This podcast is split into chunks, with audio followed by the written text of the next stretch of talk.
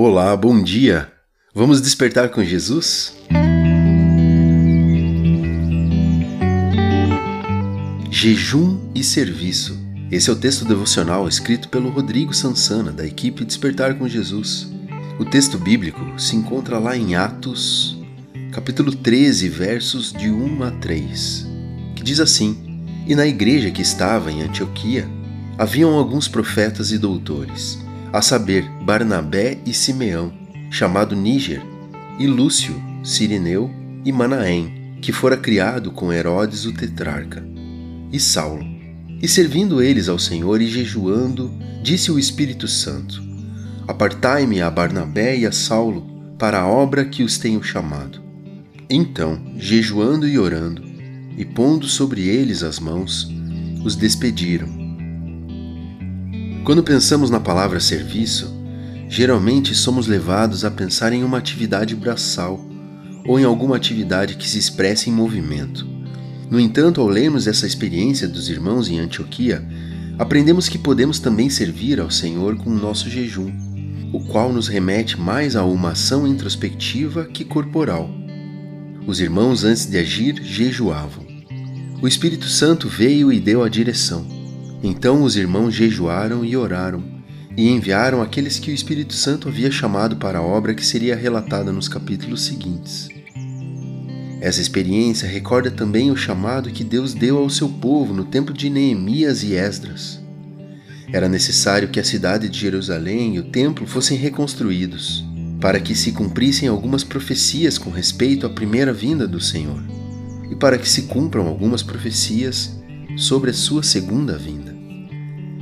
Em virtude disso, Neemias, ao saber sobre o estado em que se encontrava Jerusalém, assentou-se e chorou e lamentou por alguns dias, e esteve jejuando e orando perante o Deus dos céus. Também nesse sentido, Esdras apregoou um jejum ao rio Ava, para que Deus abençoasse e protegesse a viagem e a sua comitiva. O resultado disso foi que Deus moveu-se pelas suas orações.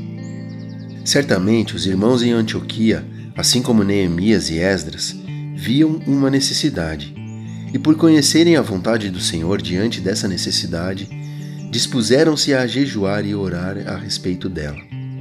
Assim como lemos os desdobramentos e as respostas de Deus ao jejum de Neemias e Esdras, assim vemos a resposta de Deus ao jejum dos irmãos de Antioquia, no que aconteceu com Paulo e Barnabé durante as suas viagens. Assim, pela nossa comunhão com o Senhor, Ele há de nos comunicar uma necessidade pela qual devemos interceder. Conhecendo o nosso Senhor e a Sua vontade revelada nas Escrituras, podemos servi-lo em jejum e oração, para que essa necessidade seja atendida e tenha certeza de que as respostas à intercessão levantada em serviço ao Senhor serão respondidas. Vamos orar juntos? Pai, quando jejuarmos, que o nosso coração se identifique com o seu coração e que ao nos achegarmos a Ti em jejum e oração, possamos interceder pelas necessidades que o Senhor nos mostrar.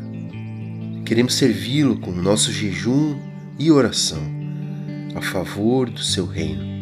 Que esse seja o nosso jejum até que o Senhor volte. Capacita-nos, em nome de Jesus. Amém. Os sinais da volta de Jesus estão cada dia mais evidentes. Desperte, Jesus está voltando.